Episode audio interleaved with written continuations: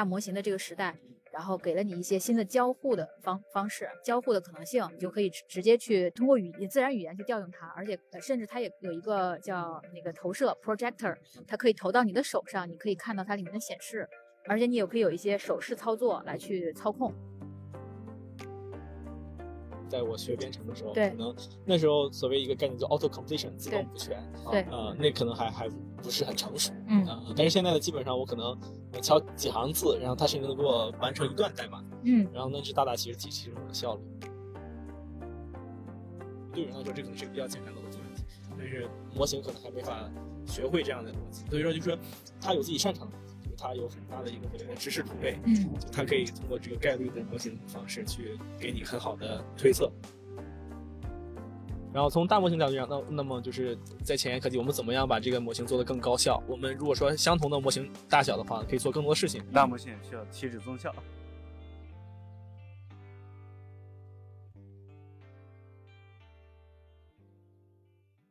Hello，大家好，欢迎收听二维五码，这是一档科技评论播客，我们关注科技对社会与人的影响。我是二维五码的主播建飞。前段时间，我在腾讯研究院的两位好友袁晓辉和曹建峰受邀去参加了世界经济论坛的人工智能治理峰会。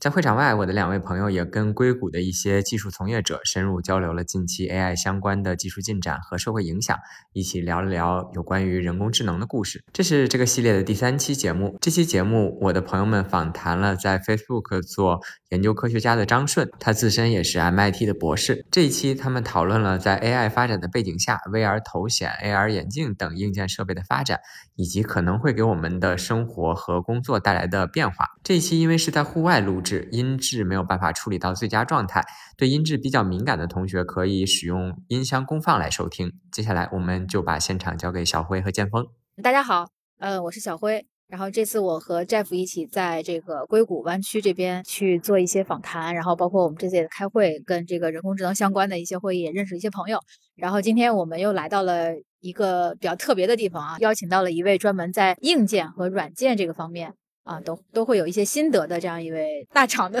工程师吧。对，你可以简单介绍一下自己好，啊，大家好啊，我英文名叫尚，啊。对，然后我现在在那个 Meta 工作，嗯然后在做的具体是呃语音合成技术嗯，啊、然后加入了 Meta 大概一年多的时间，对，之前在 MIT 读博士，我们现在坐在 Meta 全球唯一家的这个 Meta Store 对，海边，对海边，而且是看着这个飞机起降，所以抱歉，就大家如果听到这个噪音啊，其实是飞机在 起飞和降落的声音。还有 Jeff 啊，同同样也在今今天的讨论。对我们同。呃因为我刚刚刚从这个 Meta 的这个商店出来哈，然后我们去体验了最新发布的这个 Quest Three，对还有就是它的一个眼镜，对，啊然后 Ray-Ban Meta 对，叫 Ray-Ban 是吧？Ray-Ban Meta 对，Ray-Ban Meta。是和雷朋眼镜合作的一个哦，和雷朋眼镜合作的一个智能眼镜，然后那个当时刚才体验了一下，我觉得还挺新鲜的。而且我还购买了一个，对，去体验一下。呃这个其实它有这个摄像头，眼镜上有摄像头，然后你可以用它来拍照、呃录视频对，然后包括听歌对，然后包括这个语音交互，对。可以调调动里面的 AI 啊来去跟你。做一对，些对话这是今。年的一个呃新的一个怎么说呢，也借助了一个很大模型的一个呃最近一个浪潮吧。嗯。呃，然后它是叫 Met- Meta AI，它是的定位其实是一个 AI 助手，嗯。就是其实相当于它的底层呃架架构其实就是一个大模型，去支持各种问答，嗯。然后这样的话就大大的打开了它就是这个语音助手的这个能力范围。所以说你可以问他各种各样的问题，所以说也也算是一个呃很很是一个这种抢眼的一个 feature。然后是重度年轻用户，对，因为他现在戴的这个眼镜儿，就是我们看到之后，你觉得像是一个普通眼镜儿啊，但是它好像两边有两个小小的孔，是摄像头的那个孔。然后我们一开始觉得好像没啥特别，因为很很轻轻便啊，所以就是觉得还挺挺神奇的。因为今年呃 AI 大模型出现之后，也发现有一些硬件，包括这种可穿戴设备在逐渐出来。前两天出了一个 AI Pin，是就是别在你胸前的一个很小的一个，有点像一个胸针一样的。那个东西也类似啊，就是也是说在大模型的这个时代，然后给了你一些新的交互的方方式、交互的可能性，你就可以直直接去通过语自然语言去调用它，而且呃甚至它也有一个叫那个投射 projector，它可以投到你的手上，你可以看到它里面的显示。而且你也可以有一些手势操作来去操控，所以它其实是更更轻便的一个东西。所以我觉得这个这波大模型倒是又给了大家一些想象力啊，就是可以去有一些新的可能性对啊。你在这边的就是这个为什么会会开始从事这个行业？因为我知道你刚才说你是 MIT 的这个就是相关专业的博士啊，就是为什么开始选择这个赛道？哦，就是呃，因为我本身的博士是做一些关于 machine learning 关于 AI，的所以说从技能方面就感觉也比较容易的会起。嗯然后另一方面，我觉得这是一个怎么说呢，比较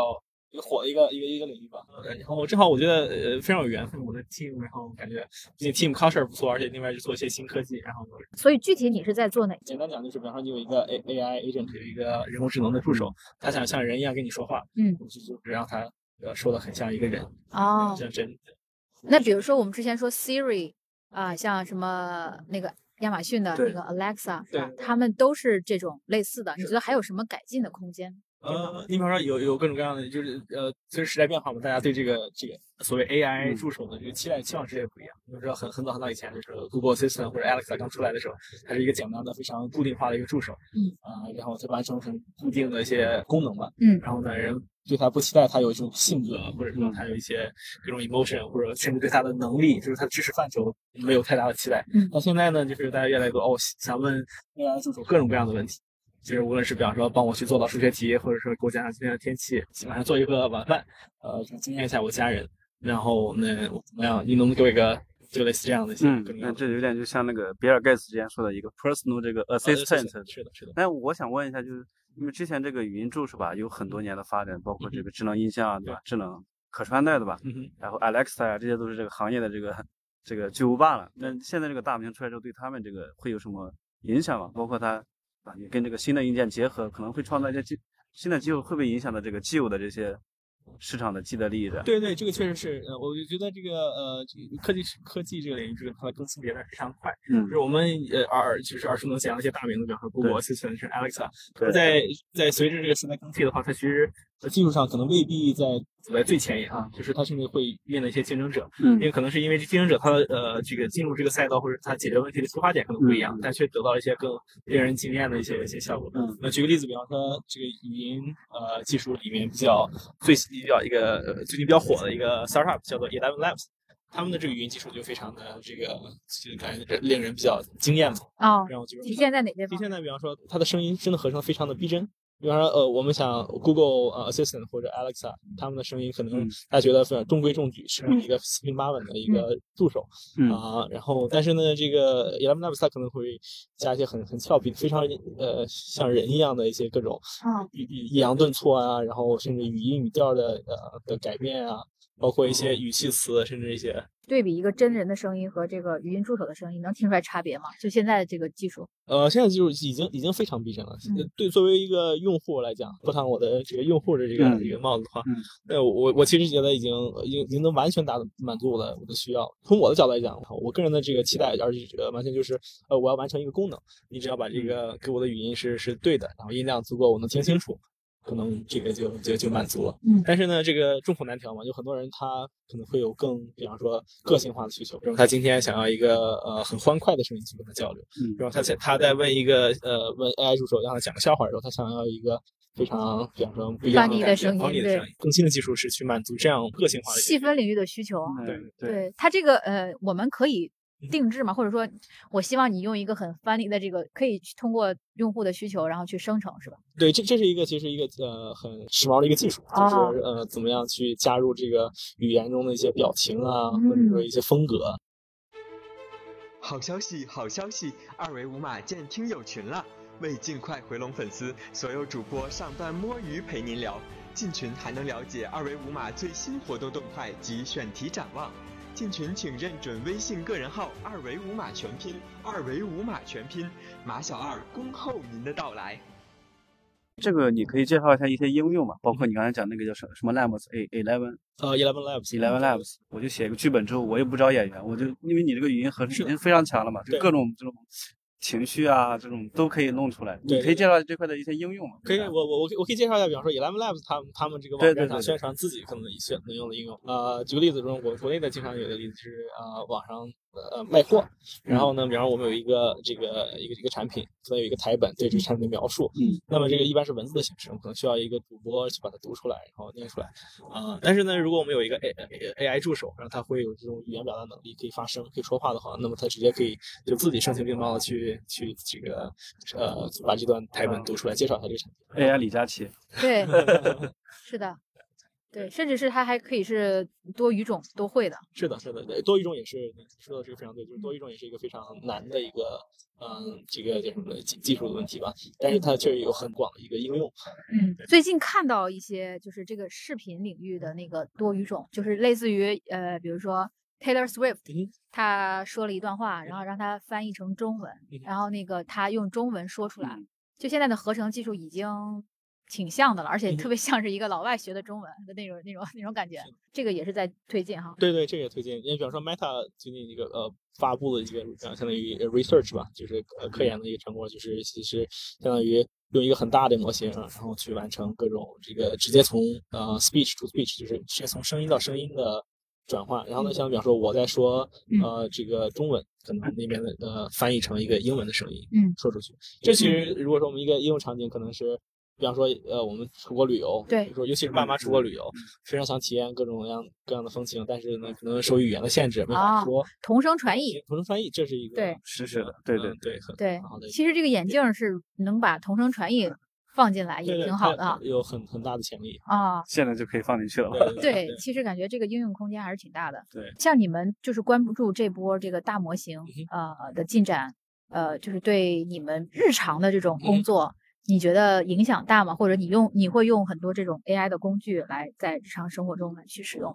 微软不是发布了一个东西叫做 Copilot，对吧就像用大模型来帮助呃程序员写代码。对那那这其实就是很大的程度上提高我们的效率，啊，对吧？举个例子，就是我倒倒推十年以前，在我学编程的时候，对可能那时候所谓一个概念叫 auto completion 自动补全，对呃，那可能还还不是很成熟，嗯呃，但是现在呢，基本上我可能我敲几行字，然后它甚至能给我完成一段代码，嗯，然后呢，就大大其实提提升我的效率。对。那哎，我有个好奇啊，很好奇一个问题，就是说呃，因为你们是 Meta 嘛，嗯然后那你们用 Copilot 会不会担心这个 data privacy，就是数据隐私的这个问题哦哦 Sorry，我可能没有 clarify，我只是举啊一个例子，就是说这个技术是可以可以实现的。嗯当然，我我不是说这个 在 Meta 我们用这个这样啊的技术。明白，就是说这种公司里去使用大模型，你们一般还是会考虑这种哦，这个这个对 Meta 有很严格的这个嗯 privacy 的。会用自己的这种大模型驱动，就是比如编程助手这种。因为我在想，就是很多大公司它本身也具备去训练这些模型能力，对，他也会去训练一个比如自己的编程助手，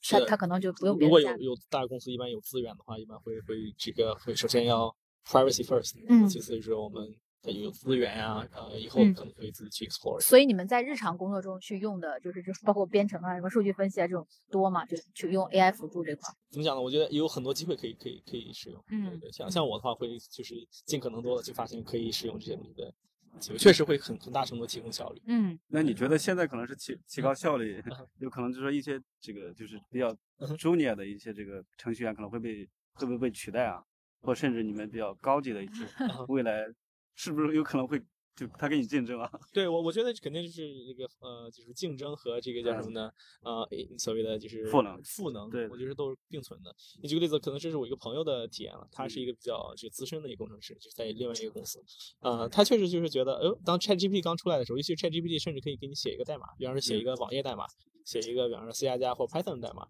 啊、他有时候真是就是觉得自己没时间的话，就是简单写几句自然语言，比方说我想要写这样一个功能，嗯，然后它自动就就生成一段很很很完整代码，就是这可能比他去啊、呃培养一个很年轻的一个工程师或者告诉他怎么设计要快很多。对，就这个确实说从这个角度来，你说 OK 有这些工具了，大嗯家会提高效率，但嗯这意味着如果嗯那些比方说低效的嗯呃生产力或劳动力的话，可能就就会呃有更多的压力，就是大家对它期待更高。但是同时也也更多机会嘛，那你就就意味着就是个成为从一个 junior 工程师不熟练，然后要一点点学代码语言，然后到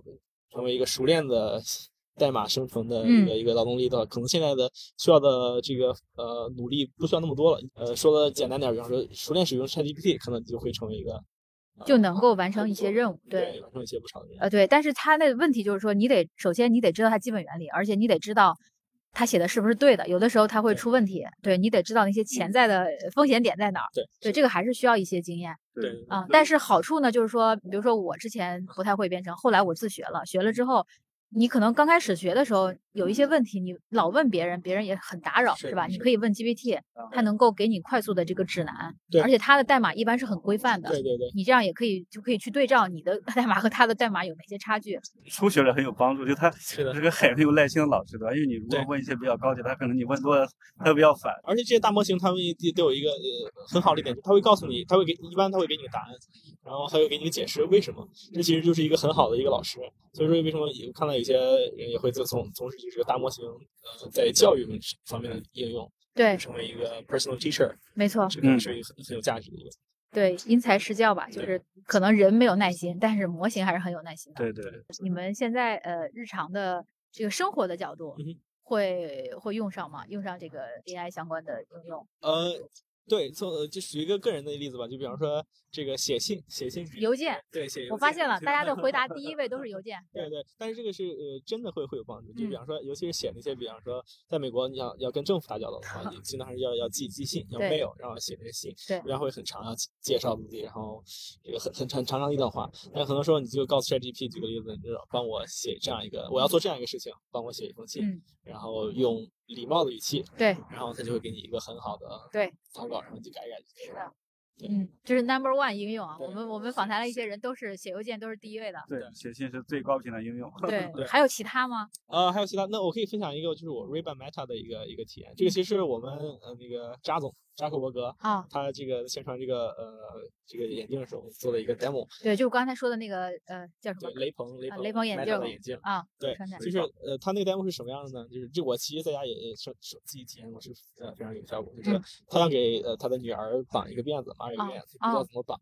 嗯然后就问一下 OK Meta，嗯我怎么样去给我女儿绑一个辫子？嗯，然后 Meta 就会告诉他几个简单的步骤，嗯然后他就是在视频里就可以。哎，但是有个问题啊，就是因为绑辫子是一个要实践操作、动手操作的他告诉你的其实是语言，对，是的，你还要自己去再尝试，对吧？对对，这个它其实就不太像，比如说有一个能够呃投射一个屏幕，然后让你能看到，对对然后怎么绑，是吧？对对对因为我们之前看到一些就增强现实的呃这种应用，嗯他在教那个呃飞机修理人员怎么理线，啊就或者是维修人员怎么把那个线排好，就会在那儿出现一个那个指引。对然后你就可以顺着来，对对是吧？你说这种根据语言提示就能把辫子绑好哦，这这个应该是一个简单的 task 啊这其实也可以跟这个视频生成来结合。我把这个步骤生成，我再给你生成一段 demo 的视频，视频看对着视频，然后你去绑辫子，对对吧？对所以我觉得它这个电眼镜如果再加上投射功能，就有点像那个 AI Pin 啊，是就是说你再加上一个能够有相当于有个屏幕，有个显示屏，对，能够让你知道看到啊一个潜在的可能性。对对，就是更多的这种交互的方式，对我们的这个声音啊，还有这个光能看到的、嗯，看到的、听到的，对，你看这举个例子啊，就生活中的一些小技能可以嗯去问这个语音助手。现在就是做菜还不太会，做菜可能还会会调出来那种下厨房，嗯还是会去看那个专门的软件，但可能后面是吧？你有了这个助手之后，你可能都会去请教他。但还有一个，这个我我个人体会的就是大模型可能它的一个比较呃独特的一个优势吧，就是它可以接受很多的模糊的信息。啊，对，因为呃，它本身它是一个很大的生成性模型嘛，然后就是你可能有的时候你你甚至可能不太清楚你自己想问什么，你可能比方说我想问，我今天吃一道菜，它的味道我给我记忆深刻，嗯它大概是哪一个菜系，然后样子是什么样的，用的是什么材料，嗯但我就想知道这个菜是什么名字。啊你，可能可以给他一些很多的这些周边的信息，他可能会帮你去推测出来推。测出来，这可能是一个对，这刚才也有一个例子，就是刚才在测试这个眼镜的时候，我们就想问他随便问一个问题，我就想到了刚才看到的那个 Doctor Pepper Cola，是它其实是一种可乐的那个呃品牌，是吧？或者是对一种饮料，然后我就问这个大模型，就是问他是是什么意思？那个你能给我一些更具体的 context 吗？对啊，我不知道你这问的是什么，然后我就说它可能是一种可乐，他就说它这是一种可乐品牌什么什么，就是有点像这个模糊的信息。啊包括像那个，嗯，就是叫形色石花，就是我们拍一张花的照片，嗯然后告诉你这是什么花，嗯比如说吃饭的时候有个沙拉，这里面有个菜菜叶儿，我不知道它是什么东西，然后就。拍一张哦问 GPT，嗯然后它就大。概告诉我了是什么东西。所以感觉这个大模型就变慢变成一个世世界知识的这个集合体了，一是个百科全书了。对是的，而且它有了这个交互的可能，就是视觉 vision，还有 voice 是吧？就是它有了视觉，有了听觉，对，那它它的这个全全方位的这个感知世界，它就有了可能性。所以他下一步就是要去采取一些行动，是。变成一个 agent。所以你对对这个 agent 这一块有没有一些观察呀？呃，是对，就是呃，你像我们我们能最直观的感受就是 ChatGPT 给我们的冲击，就是哇，这这个这么多，这是好像是一个呃百科全书一样的一个、一个一个助手。对但是呢，就是呃，还有在另一个领域上，呃，robotics 就是呃嗯机器人，嗯对这个这个领域，呃，其实他们也一直在，就是大家都在这个领域内，人都在在研究，哎，我们怎么什么时候会有这个 robotics 领域的呃 ChatGPT 时呃时代，就是相当于我有真正的一个。一个 physical 的助手在我旁边，嗯。帮我可能做各种这个呃体力劳动，就是一些 physical 的一嗯。些一些嗯。一些活动啊、这个可能更会会更困难。就就呃，它的 challenge 可能就像比方说，我们怎么嗯。把这个无人车嗯。做的非常的呃这个安全，非常的智能。对，然后我觉得这这可能是有另一个另一种嗯，独特的 challenge 吧。对，我们来到湾区这边，发现这个无人车这块儿也有进展啊。嗯像 Waymo 就是一个无人驾驶的车，已经拿到了牌照嗯啊，只有两个车拿到了牌照。对，它已经在呃旧金山市里面运营了。对就是 Waymo、Waymo 和 Cruise 吧，对拿到了这个对，就商业运营的的牌照。嗯就相当于它可以乘客就可以打这种无人驾驶的车了嗯啊。但是我们听到有一些朋友去试之后，呃，还是会有一些细微的问题，比如说遇到那个比较呃繁忙的路口的时候，他很难插进去，就是他觉得那个安全距离不够，他哦一直在那儿等着。他就需要打客服去解决这个问题啊，他还是会有一些这样的问题，但还是进展挺快的。嗯嗯，是对，所以如果你这个嗯大模型跟机器人结合之后，是不是自动驾驶也可以走另外一条路？一个机器人去开着方向盘去驾车了，对吧？也有这种对对，可能性我我觉得这个 从从像人一样去。对预测角度，肯定是它这个最后的这个呃实现的情景，肯定肯定是我们希望，就是它很非常智能的一个像一个机器人一样开车。但是具体实现路线，可能是大家在探索各种各样的路线。嗯其实现在无人车上的 model 的这个这个模型可能已经是很很大了，可能不是我们现在所谓的大语言模型，但对，它也是某一种感知世界的模型感。知啊，包括行动啊，对，就是这个里面，呃，我们昨天还在跟同事聊啊，就是就像这个叫智力啊，就是我们很多体力劳动是被机器去取代了，然后。这一波大模型出来，是我们的很多智力活动，它也可以帮我们做了，嗯，所以相当于是叫叫智力啊 intelligence as a service，对对就是智力及服务。嗯那这个里面，你看它的无论是它的文本生成，它可能是一种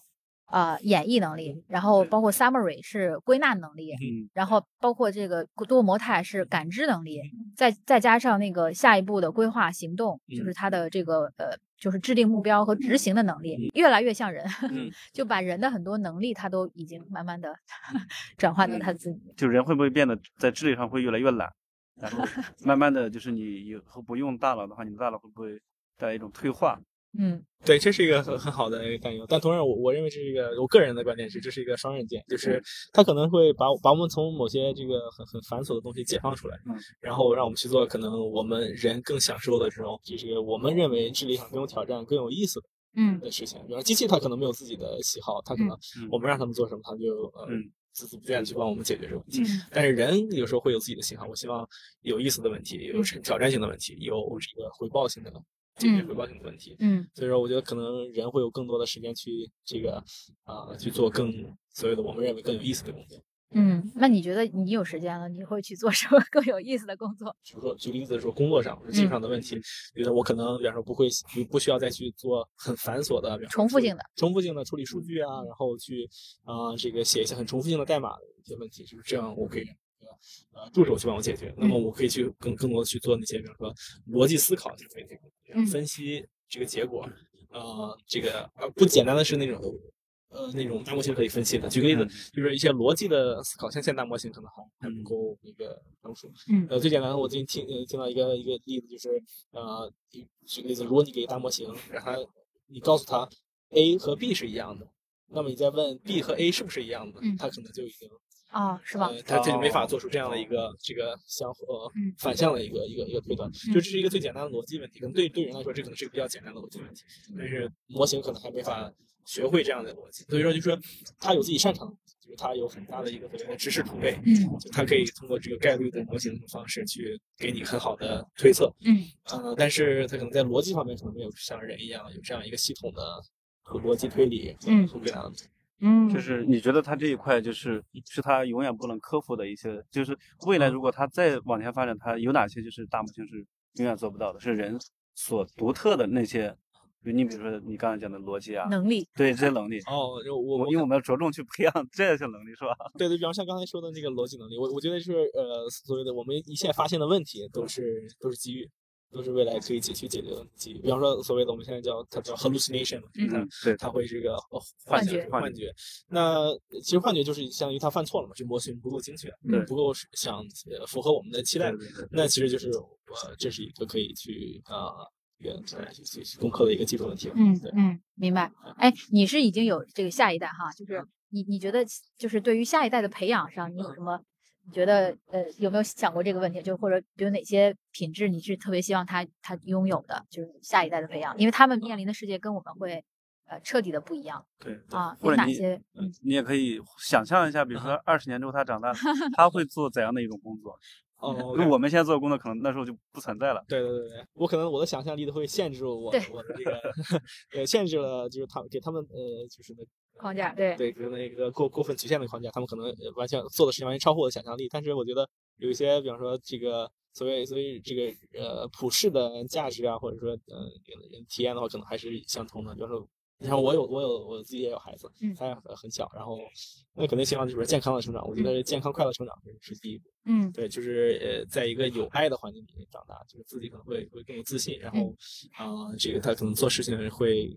怎么说呢，更有安全感一些，然后会、会做怎么说呢，会所谓的我们这个对的有益的对事情有益的事情。嗯，对，我觉得这个可能是更重要一些。对，那还是关注在就是这种情感层面是吧？对就是对对对他情感层面的这种呃抚育啊，对嗯他让他充满爱啊，我觉得这个是很关键的，因为就有有很多极端的事情都是一些儿童 童年不幸福导致的。就是我我不太担心他们就是他们在能力上的问题，因为嗯像呃，要尤其现在有大模型，二十年后他们的这个 AI 助手比比我们现在一个每个人可能都会会强大很多。就是我不担心他们这个做解决问题的能力的，包括他们拥有的是工具，他们可能像钢铁侠一样去解决一个问题，但我们可能还是只能用比方说呃非常老旧的。呃人力的方法，嗯所以这个我不用担心。呃，就更多的就是 OK，那你有有这些 tool，有这些工具，有这些科技，有这些能力，那你如何去驾驭？这个时候很多时候是需要靠那些所谓人性嘛，对，啊对这，这个特别关键对。对，对你的这个呃你怎么做决定，对对对吧？嗯这个这是可能是更更重要的事情。这个其实我还刚好想想跟你追问一下，嗯因为其实不管这个将来它这个技术再发展，你最终还是要人去做一定的这个决策的。对也，包括你现在做的一些这个嗯呃深度这个语音识别啊等等的，它肯定有很多这种好的应用对。但是说你有没有在这个过程中考虑过它的一些社会啊、道德的一些影响？因为这个确嗯实在呃，包括在国内吧，很多人用这个去合成一些这种比较亲人的声音啊，对去做诈骗啊，去做这种 deep fake，对对确实也带来很多社会的一些问题。对所以你们会不会呃主动去考虑这些问题？怎么去想着从技术上去解决？对，呃，我觉得这是很好的问题，就是首先我觉得个人的力量可能是很有限，尤其是就是嗯如果说我并不是呃投入在这一个具体的领域去嗯解决这个安全啊或者伦理上面的问题的，但但是我觉得，比方说我能看到的观察到业界的大家的一些呃这个工作的话，呃，从开源可能是一个很好的一个。呃，去解决这个问题的方法，或者说就是呃，很很多人达成共识，觉得开源可能是嗯。呃，就是让更多人监督，对，有更多的监督，嗯，然后呢，呃，包括就是比方说有 deepfake，、嗯那么会不会有一个一个更 advanced tool 去 去检验它、识别它 deepfake？、嗯。对对，就是各种一样互相制约的一种力量。我觉得这可能是就是这个，尤其在呃技术这么快迭代的方式中一个比较呃，就是所谓市场驱动的一个、嗯一个一个一个方法吧。嗯，那另外你觉得需就是这些技术员需不需要更多的一些懂伦理的一些培训啊、课程啊？因为这两年其实，呃，我看到一些高校也在开设这方面的一些这个课程，包括企业也有一些这个培训，就这个会对对 我我觉得很很重要。我我觉得最基本的就是因因为我们不可能让每一个这个呃技术从业者去嗯。做一个就所谓呃安全伦理的一个员，但是呢，我觉得很重要一点就是每个人都需要有一个基本的就是相当于常识。通识，对通识，常。识你比方说这个每每个人，我们希望每个人要识字，因为这是掌握了工具，有一个通识，有一个常识，嗯。或者有一个大家共同的普世的价值，这就是那个为什么这种感觉每个人可能需要了解上这种的我们这个技术的双刃剑嘛，有利有弊。比方说 Deepfake，如果说可能他从来没呃了解过，没接触过的，可能导导导致的危害，嗯，那他可能就不会去。就是没有这种顾虑，对，所以说就各在公司里会有很多各种安全呀、这个隐私方面的培训。当然，你知道这方面的就是可能的严重的后果的时候，你会可能更更敬畏这些，就是你这个你的工作带来的一些影响，无论是好的还是不好的影响。嗯，所以我觉得这个是，比如大学期间或者是吧，有一些通识课，对对，这样其实还。挺必要的，而且让大家知道它可能的潜在的场景，不光是那种理论上的一些抽象的概念，还有就是实际的应用啊。对。所以我觉得，呃，对这块还是挺需要的，因为今天难得机会在 Meta 嘛，就是 Meta 因为在做这个虚拟现实和增强现实，就是刚才看到了一个，就是它现在无论是这个呃，就 Quest Three，它有一些新的功能，就是混合现实，包括像那个苹果的 Vision Pro，它也是混合现实，就是相当于你既能看到你周围的环境，也能看到虚拟的东西，就投射出来的这些场景。那所以就是。在在这块儿，刚才我体验到的那个，就是说你你走进了一个房间，它给你建构出来了，在游戏里面你建构出来了一个你看到的就这个房间，但实际上它是建模建出来的。对对是。而且呢，就是你突然发现外面有人撞这个墙，然后墙变得透明了，然后把你可以把墙打破，就是这种现实感和虚拟的这种感觉就融合在一起了。同时你能看到有一个人在给你讲解，对。然后另外这个游戏也在玩儿啊，就这种场景，你觉得后面会？会很普遍吗？呃，我我觉得可能这个 Quest Three 给给就是直接让大家这个消费者直接能有这种真实的体验，我觉得这是一个很好的开始。更多的人会体验这种一个种体验。那那我觉得就，如果是一个好的体验的话，那肯定会有更多的人加入，就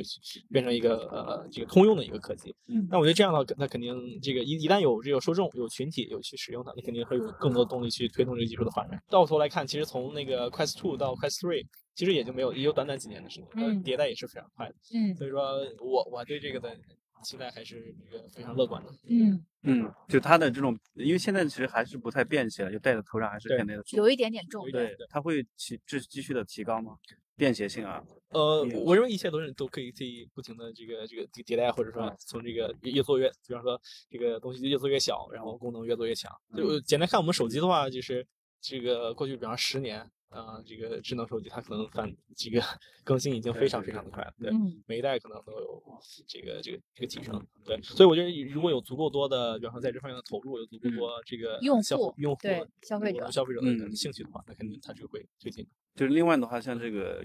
大模型啊，AI 对未来的这个 VR 元宇宙会带来。哪些变化嘛？你可以简单 简单谈一谈，就是 AI 对元宇宙的影响，是吧对对。哦，呃，我我觉得就是作为一个大模型呢，肯定就是它这个是一个，我们对它期待就是它是一个比较那个怎么说呢？呃，万能的一个模型。但是呢，在在现在的话来讲，就说它是它可以从英英文上讲的就是它 can do it's okay at everything but not good at anything。嗯，对吧？就是那肯定，我觉得就是呃，如果说想用大模型去。具体的去去支持这个呃 AR VR 或者说呃元宇宙的这些开发的话，那它可能呃需要去呃 specialize in 这个元宇宙方面的一些具体的一些 feature 啊或者一些应用，就是怎么就是要呃专精，就是要让让它变得更擅长这样一个具体的一个工作。当然这些肯定是消费者的体验去驱动。嗯，你无论是刚才你看到那个 mixed reality 生成的那些。东西，那其实它也是生成模型。对，呃，说这个大模型可能就是完全可以可以去参与到啊这方面的一个进步中，包括里面你在 VR、AR、VR 里面，你把我们戴上头盔或者眼镜，那它也需要一个语呃人的呃助手的交互，对，它需要生成语音，嗯，这可能也可以用生成模型去。对，其实都在一个比较早期。你看这个眼镜戴上以后，就用语音来交互，就这个交互感已经很好了。嗯啊，然后那，这个呃虚拟现实和实体的融合，它其实也是一种。然后同时，嗯，AI 呢，就是说大模型出现之后，你用户可以生成内容。你比如根据你的语言描述生成一个你喜欢的 avatar，然后作为你的语音助手，就类似的这种都可以快速生成。那这里面瓶颈可能就是算力，是吧？或者响应时间，就这些都是需要技术去提升的。是，嗯，对，尤其是比方说最近那个呃，这呃，OpenAI 也发布了他们最新的这个大模型模 model，包括一系列的它的产品。其实咱们有一个概念叫 GPT，就是一个。对，可以应用，可以对对，可以去可以定制，定制，对，嗯，对，就是定制的一些，对，还是还是很多想象空间，对，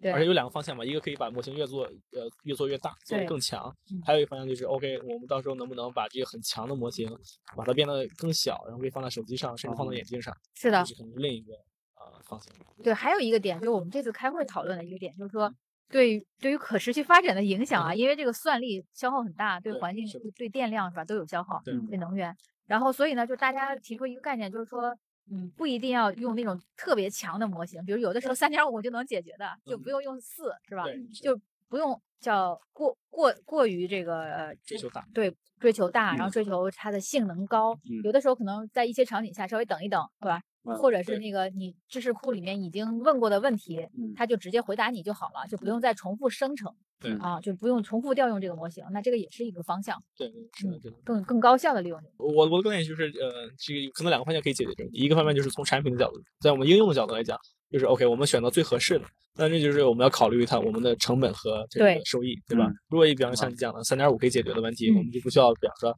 版本四点零或五点零。对。然后从大模型角度讲，那那么就是在前沿科技，我们怎么样把这个模型做得更高效？我们如果说相同的模型大小的话，可以做更多的事情，或者说嗯我们这个这个要为做更多的事情，把模型做越大。嗯啊、就是这都是类可以可以探索的。嗯方向对，大模型也需要贴纸增效。对对对，是的。对，没 错没错，非常感谢 今天跟我们探讨这些啊，就是因为确实机会也很难得啊。我们这次就是这行也去聊了一些就是专家，然后也希望后面我们有更多的机会跟大家去讨论。好，好多谢谢，感谢也好，谢谢上，谢谢上。大家再见。